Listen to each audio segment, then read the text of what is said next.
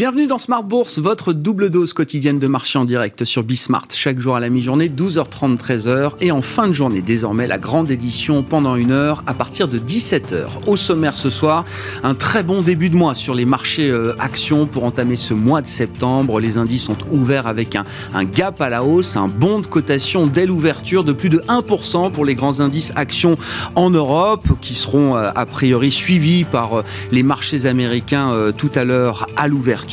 Gros début de séance, notamment avec euh, le secteur bancaire en Europe qui euh, profite d'une légère remontée des taux longs européens, puisqu'on voit le 10 ans allemand revenir sur les niveaux de moins 0,35% à mi-séance. Parmi les faits marquants de cette euh, journée boursière, on notera le titre Carrefour qui retombe à 16 euros. 16 euros, c'est le prix auquel Bernard Arnault a liquidé le reliquat de sa participation de 5,7% qu'il détenait encore au capital de Carrefour, 14 ans après être entré au capital de, l'entreprise. Carrefour, donc un peu sous pression après cette, session euh, finale pour la participation de, Bernard Arnault dans euh, Carrefour qui sort peut-être échaudé après l'affaire euh, Couchetard, estimant qu'il n'y aura pas de consolidation autour de Carrefour avec un acteur étranger euh, en tout cas. Et puis euh, on notera la très bonne tenue en revanche de Pernod Ricard après la publication de son point d'activité semestriel et des résultats qui sont très agréablement surprenants pour les investisseurs. Le titre Pernod Ricard est très bien orienté à mi-séance. Vous aurez le résumé complet dans un instant avec Alix Nguyen. Noté sur le front de la macroéconomie, des enquêtes d'activité en Chine qui confirme quand même une petite alerte conjoncturelle en cette euh, fin d'été. On en parlera dans un instant avec euh, le chef économiste de l'Union bancaire privée. Et puis l'emploi américain qui sera à suivre euh, dès cet après-midi avec l'enquête ADP qui mesure les créations d'emplois dans le secteur privé. Et puis le grand rendez-vous de vendredi pour un bilan complet du marché du travail américain sur le mois d'août. On avait eu deux gros chiffres de création d'emplois pour les mois de juillet et les mois de juin. Le chiffre du mois d'août sera déterminant avant la prochaine réunion de la Réserve fédérale américaine les 21 et 22 septembre prochains.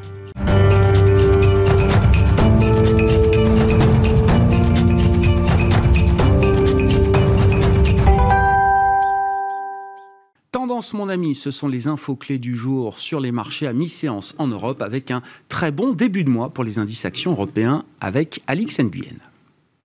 Le mois de septembre démarre en hausse à la Bourse de Paris. Plusieurs débats devraient conditionner les marchés ce mois-ci lors de la réunion de politique monétaire de la Fed les 21 et 22 septembre et puis la semaine prochaine à l'occasion de celle de la BCE. Hier en Europe, on relevait un peu d'agitation sur les marchés du fait d'une possible réduction du programme de rachat d'actifs de la BCE, une hypothèse qui émane de deux facteurs. L'inflation tombée à 3% en zone euro au plus haut depuis 10 ans et puis une déclaration du représentant autrichien au sein du Conseil des gouverneurs de la BCE, Robert Holzmann. Il a plaidé en faveur d'une réduction du plan PEPP e de la Banque centrale, alors déployé pour contrer les effets de la pandémie. La Chine et ses mauvais chiffres tombés hier n'auront quant à eux pas inquiété les investisseurs outre mesure. Pour rappel, l'indice PMI manufacturier s'est établi à 49,2 contre 50,3 en juillet. Il tombe pour la première fois depuis avril 2020 sous la barre des 50. Ce seuil sépare la croissance de la contraction. Cet après-midi, on surveillera de près le rapport sur l'emploi privé du cabinet ADP pour le mois d'août aux États-Unis. Dans deux jours seront publiés ceux du département du travail et plus tard dans la journée, nous découvrirons l'ISM manufacturier du même mois. Côté valeur, les banques sont toutes en progression d'environ 2%.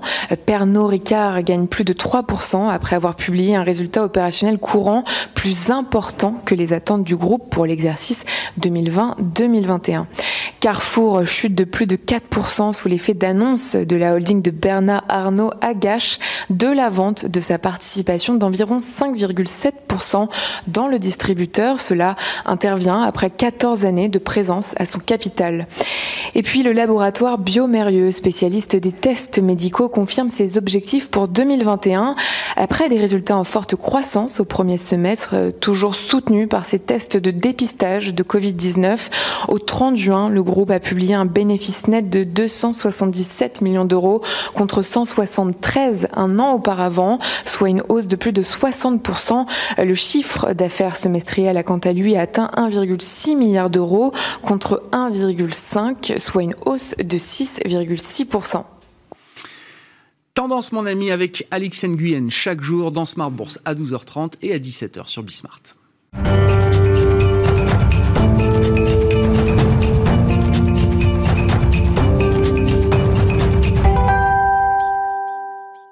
Les grands sujets macro de la rentrée, on en parle en ce début d'émission avec Patrice Gautry qui est avec nous à distance depuis Genève, le chef économiste de l'Union bancaire privée. Patrice, bonjour et bienvenue.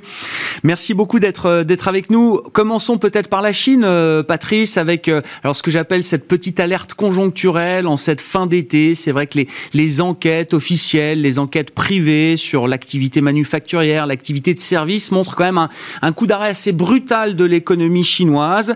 Qu'est-ce qu'on peut dire de cette euh, situation conjoncturelle pour l'économie chinoise sur fond, bien sûr, de grandes reprogrammations politiques initiées et durcies encore par Pékin ces, euh, dernières semaines et ces derniers mois, euh, Patrice oui, bonjour. Effectivement, je crois qu'on peut parler de trou d'air, en fait, dans l'activité chinoise au troisième trimestre. On a eu des effets conjugués en fait de remonter des cas de Covid, puisque on avait vu qu'un port majeur avait été fermé, que aussi euh, les déplacements entre plusieurs provinces chinoises de l'intérieur avaient été euh, suspendus.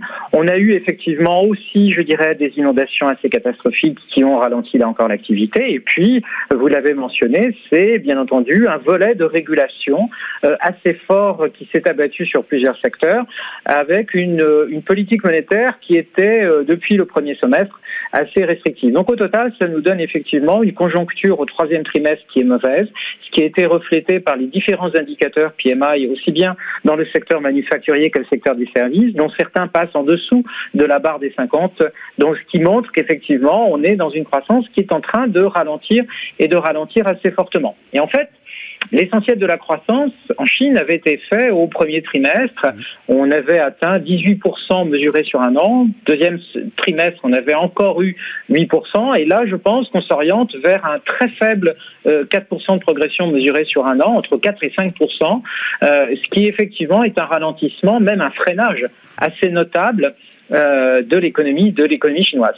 Et donc l'économie chinoise sera bien à 6% de croissance cette année, comme les officiels, comme Pékin nous le, nous le disait euh, en début d'année. C'était l'objectif officiel qui avait été annoncé pour 2021. Euh, Et à l'époque, je me souviens très bien, euh, beaucoup d'économistes jugeaient que la prévision était très conservatrice, parce que 6% de croissance cette année en, en Chine, c'est finalement l'acquis, et uniquement l'acquis de croissance qui était embarqué en fin d'année 2020 pour, pour 2021.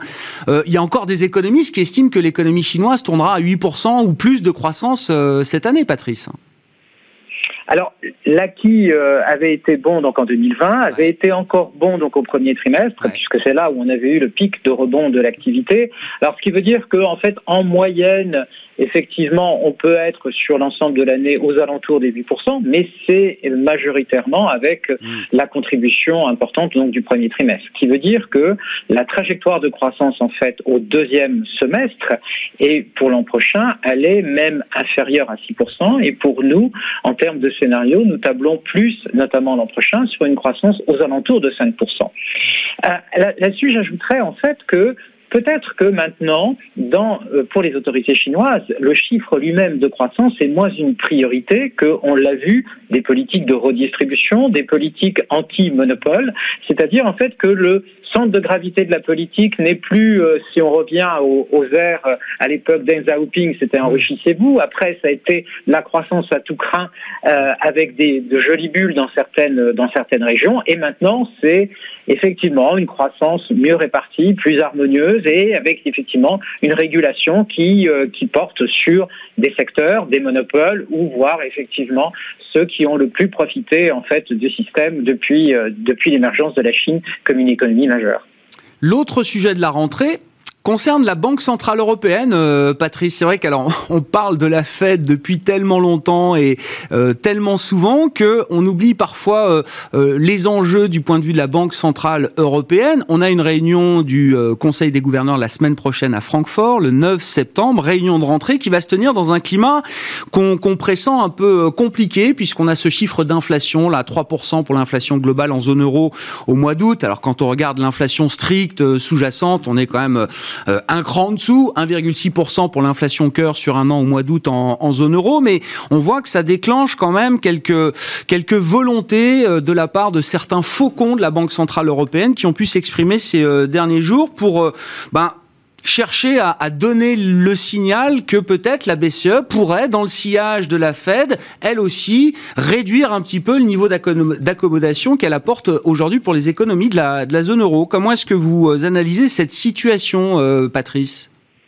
Oui, alors le premier point, effectivement, comme vous l'avez souligné, on le voit bien euh, euh, aujourd'hui avec les déclarations qui sont faites des différents gouverneurs, euh, notamment Allemagne, Autriche, et puis on, avait eu précédemment la Belgique aussi qui s'était prononcée en faveur d'une réduction des aides. Donc on a, on n'a pas de consensus au sein de la Banque centrale européenne et Madame Lagarde l'avait indirectement reconnu lors de sa dernière conférence de presse en, en émettant un petit sourire aux déclarations de certains gouverneurs et bien entendu, un appelant à un dialogue, etc., etc. Donc euh, derrière, je dirais un consensus un peu politique, eh bien, il y a des vues qui sont assez fondamentalement différentes au sein euh, du Conseil de la, Banque centrale européenne. Alors ça, c'est un premier point. Le deuxième point, c'est qu'il va y avoir certainement un débat sur l'ampleur des achats mensuels. Ceci mmh. avait été remonté donc au mois de mars. On était maintenant avec un PEP qui fonctionnait à un peu plus de 80 milliards d'achats par mois. Il n'est pas impossible que la réunion de septembre débouche sur la réduction de ces achats mensuels, sachant que on ne remet pas en cause l'utilisation globale du PEP, hein, c'est 1,85 euh, milliard, donc euh, un trillion. Donc c'est vraiment très très important. Mais comme cette enveloppe visiblement ne sera pas renouvelée l'an prochain, il faudra trouver d'autres moyens d'injection de liquidité. Eh bien, les faucons pourraient gagner un petit peu en affichant effectivement un peu un début de retour à la rigueur. Donc néanmoins, dans le paysage de l'ensemble des banques centrales, il n'en demeure pas moins que la Banque centrale européenne, la banque japonaise demeureraient, je dirais, les plus colombes c'est-à-dire celles qui sont encore avec des injections de liquidités relativement significatives. Et ça se fait non seulement par le PEP, le biais des TLTRO, et puis des taux d'intérêt qui restent euh, bien accrochés en territoire négatif, où là, on n'a pas du tout effectivement de débat sur le calendrier d'une hausse des taux. Mais ça renvoie le débat sur Comment faire pour succéder au PEP? Mm. Certainement pas le PEP numéro 2, mais certainement de revenir aux injections de liquidités plus traditionnelles qui existaient avant euh, l'émergence de la pandémie, euh, mais qu'il faudra effectivement certainement augmenter en montant, sinon on a un peu une contrainte de liquidité à un moment où les États vont continuer à s'endetter. Et du côté de la, Fed, est-ce que le, virage qui est en train d'être pris est, dans le, euh, bon tempo, dans le bon rythme selon vous, euh, euh, Patrice, avec, je le disais, un chiffre d'emploi là en fin de semaine qui sera sans doute déterminant peut-être pour les banquiers centraux américains pour déclencher officiellement cette phase de réduction progressive des achats d'actifs? Oui, le premier point est peut-être que la communication de la Fed passe assez bien par rapport au marché, c'est-à-dire à, l'inverse de 2013, on n'a pas de tantrum, c'est-à-dire en fait de secousse sur les marchés obligataires et les marchés d'actions. On voit que euh, la perspective de la réduction des achats de la Fed n'effraie pas particulièrement les marchés financiers, ne devrait pas avoir un impact trop euh, trop important sur euh, sur l'économie réelle, puisque on a quand même toujours derrière ces ralentissements d'achat un processus de réinvestissement des coupons. le chiffre de l'emploi attendu vendredi, donc on attend aux alentours des 750 000 créations d'emplois. C'est beaucoup. Euh, je dirais il en faudrait peut-être un petit peu plus que ce chiffre attendu par le consensus pour véritablement nous donner ou satisfaire les plus faucons au sein de la Banque centrale américaine, c'est-à-dire pour déclencher dès le mois de septembre euh, euh, leur ralentissement de ces achats. Et pour moi, le scénario que je privilégie, c'est peut-être effectivement d'avoir un chiffre de l'emploi qui soit autour de ce consensus. Ça me semble 600, 700 000, c'est un, un bon chiffre. Euh, et on pourrait avoir effectivement cette opération de ralentissement des achats qui se déclenche à partir du mois de novembre, euh, ce qui veut dire qu'on on continue encore à injecter de liquidités, mais sur une vitesse beaucoup plus réduite, ce qui veut dire qu'en fait pendant toute l'année 2022 jusqu'au au, à l'été prochain, en fait, ça va mettre à peu près 8 à 9 mois pour stabiliser et mettre fin à ces achats, eh bien on aura encore un bilan de la fête qui va monter, mais de mmh. moins en moins vite, pour atteindre le chiffre astronomique de 9 trillions de dollars. 9 000 milliards de dollars. Merci beaucoup Patrice, merci pour ces, ces éléments euh, d'éclairage sur euh, les aspects macro, les grands sujets macro de la rentrée. Patrice Gautry qui est avec nous par téléphone depuis Genève, chef économiste à l'UBP, l'Union bancaire privée.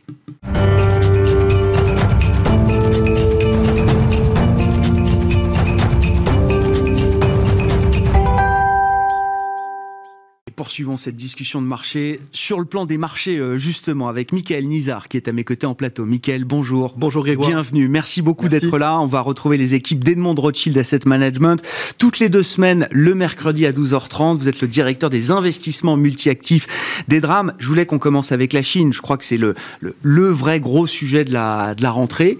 Euh, sur le plan des marchés, les marchés chinois ont quand même euh, vécu des, des, des séquences assez mouvementées, puisqu'on a des baisses du pic au creux pour certains grands indices chinois de, de 20% et plus. La partie tech même a corrigé encore plus lourdement. On a des baisses de 50% parfois sur des grandes valeurs technologiques ou des sous-indices technologiques sur le, marché chinois. Quand vous regardez ça du point de vue des, des, marchés, de l'investisseur que vous êtes, euh, Michael, est-ce que les prix atteints justement en Chine sont déjà suffisants pour euh, autoriser peut-être une attitude un peu opportuniste ou est-ce que non? La prime de risque n'est pas encore suffisante, comme on dit. Effectivement, c'est la question de la rentrée, à savoir euh, qu'est-ce que va nous donner comme information le modèle chinois et est-ce que nous ne sommes pas dans un changement de régime sur le modèle chinois? Euh, Vous parliez tout à l'heure de reprogrammation. En tout cas, ça crée une prime de risque qui s'est constituée sur le, sur le marché, euh, liée notamment en fait, à la perte de visibilité, qui est liée finalement tout simplement au fait qu'il euh, y a euh, une vraie inflexion dans, plus qu'une inflexion, il y a vraiment des velléités très fortes au niveau politique. Et on voit que cette prime de risque, elle s'est elle faite effectivement sur le marché chinois versus les marchés émergents ou le MSCI Monde, notamment sur les trois derniers mois, le marché chinois perd 22% en nette sous-performance par rapport au marché émergent. Mais en fait, cette prime de risque, on la retrouve aussi sur les, sur les actions chinoises cotées à Hong Kong versus les actions chinoises cotées sur le marché euh, chinois euh, continental. les A-shares, comme on dit. les A-shares, exactement. Et donc, en fait, si on revient sur les décisions euh, politiques qui ont été prises justement au centième congrès donc du Parti communiste chinois en juillet, on voit effectivement qu'il y a trois objectifs qui sont éminemment politiques. Le premier, on parle de common prosperity, hmm. c'est qu'effectivement, ils veulent assurer donc une prospérité de la classe moyenne. Deuxième point, et c'est assez courageux, ils veulent lutter, réduire les positions dominantes des grands groupes. On pense tout de suite à Tencent, Alibaba.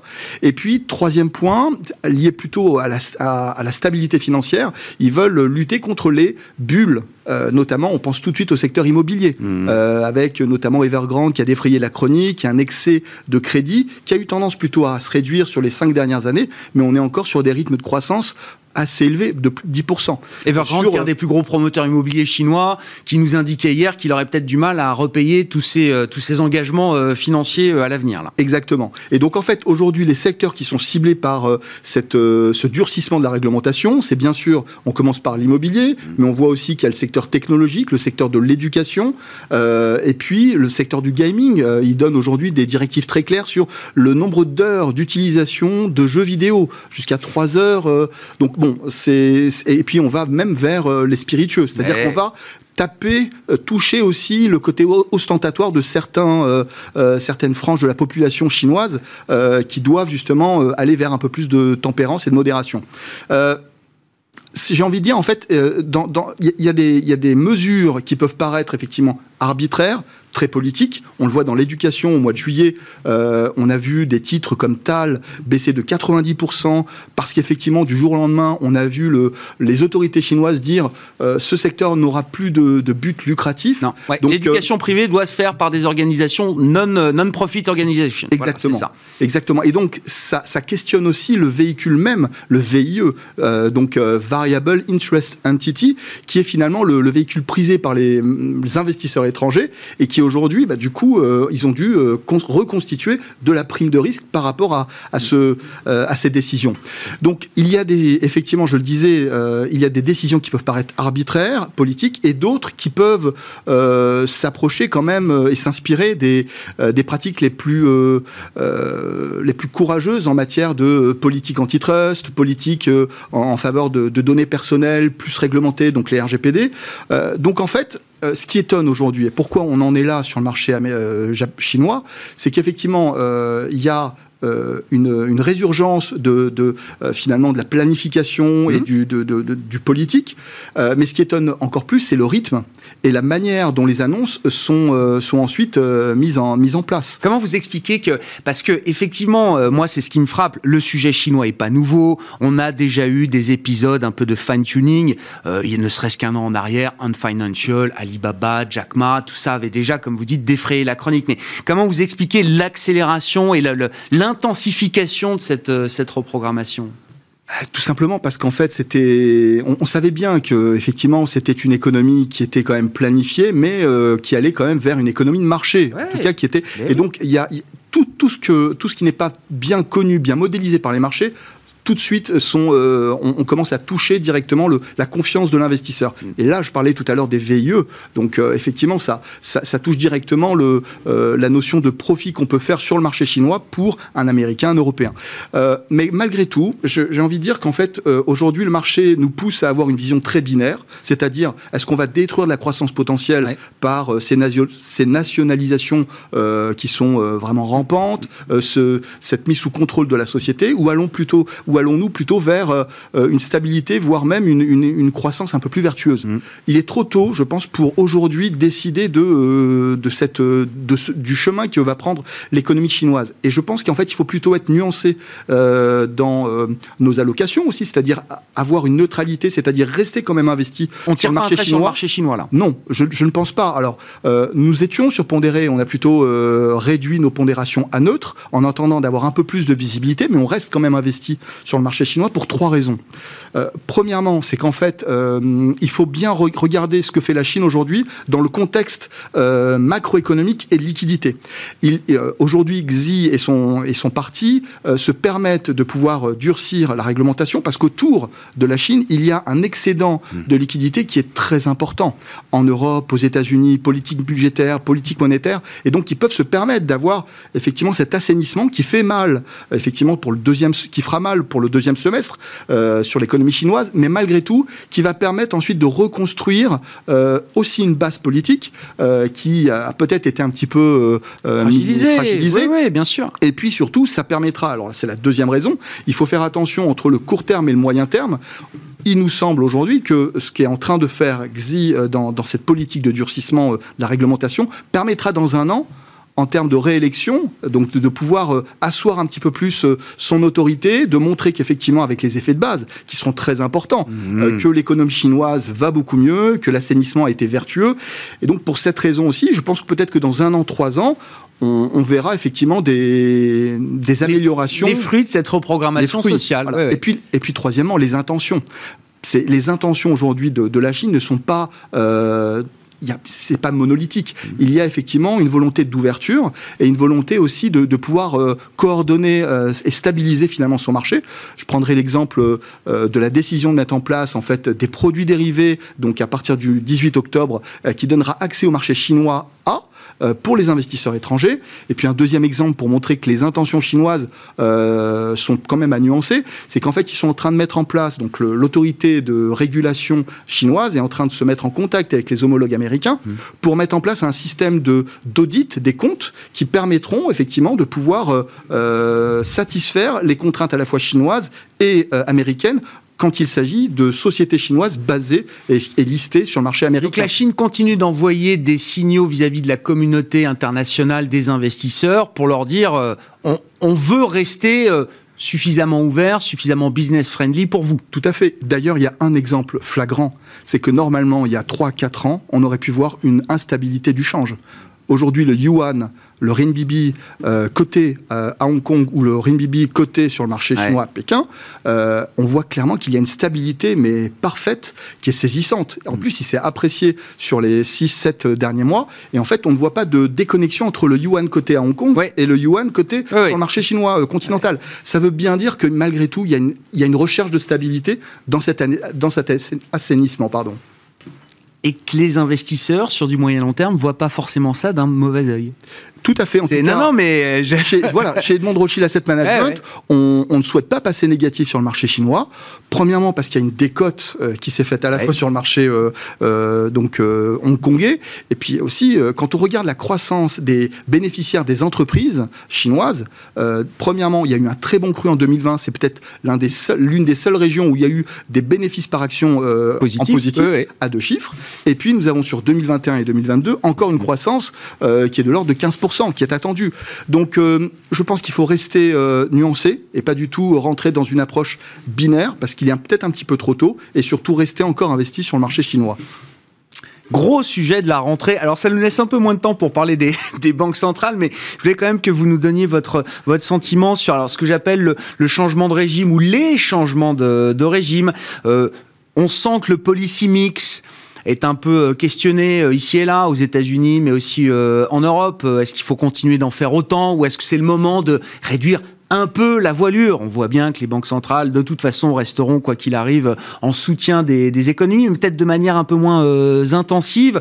Euh, et puis, l'économie qui passe les pics. C'était le grand thème de l'été, euh, notamment pour l'économie américaine. Derrière le pic, c'est aussi l'idée qu'on a un changement rythme des, économies, une modération de la, croissance ici et là. Comment est-ce que le marché apprécie cette... cet environnement ou cette nouvelle phase, on va Oui. dire, euh, Michael c'est vrai que ces questions, Grégoire, occupent beaucoup nos pensées euh, chaque semaine. euh, tout dernièrement, à notre comité d'allocation d'actifs, on s'est posé la question de savoir s'il fallait pas réduire la voilure et passer euh, sous-pondéré sur les marchés actions au global. On pense que c'est trop tôt. Euh, alors, je reviendrai sur les raisons, mais on, on pense euh, qu'on s'approche effectivement du point où en fait on va vers un changement de régime, au moins pour trois raisons. Mm. Mais c'est encore trop tôt pour dépondérer les portefeuilles. Première raison euh, qui nous amène à, penser qu'on va quand même vers un changement de régime et, et donc il faut continuer à rester vigilant. Premier point, c'est le cadre monétaire. Il est en train de changer. On va avoir un taper, mais sans tantrum. Pour 2021 en tout cas. Ensuite 2022, euh, la question euh, d'un risque de- d'erreur de politique monétaire pourra se reposer, mais en tout cas, euh, on, on pense que Monsieur Powell a très bien préparé les marchés. On l'a vu dans le dernier symposium. Il a vraiment fait un exercice de synthèse en balançant vraiment son discours pour satisfaire les faucons comme Carls, comme Bostic par exemple, et d'un autre côté de pouvoir aussi satisfaire justement les, les plus les plus doves, hein, les, les plus colombes comme Brennard, comme Evans, comme Williams. Et donc en fait clairement il est assez crédible hein, jusqu'à présent dans dans le fait de dire que l'inflation aujourd'hui n'est pas un, un- un problème, puisqu'en fait, le pic d'inflation qu'on voit, il est sur certains secteurs et il n'est pas, pour l'instant, en train de s'amplifier sur l'ensemble des secteurs. Mais malgré tout, il va y avoir un changement de régime. Eh C'est oui. plutôt, ce n'est pas une rupture. L'inflexion est donnée. L'inflexion donnée. D'ailleurs, on la voit. Je, vous entendais tout à l'heure. Vous parliez aussi de la BCE. Quand on entend euh, Monsieur De Guindos, euh, Monsieur Villeroy de Gallo, euh, et puis euh, donc euh, Monsieur Lane Haussmann. et Le- on voit bien malgré tout qu'il y a quand même des velléités pour Ouais. commencer à réduire un petit peu la voilure. Alors ça, ne s'appellera, ça ne prendra pas le nom de taper, mais en tout cas on s'approche peut-être aussi de, de ce moment-là. C'est très étonnant, venant de la BCE qui nous avait effectivement euh, expliqué dans sa revue stratégique qu'elle allait vraiment euh, chercher à ancrer son, son, son, son travail euh, sur le long terme. C'est assez étonnant, mais on prend acte.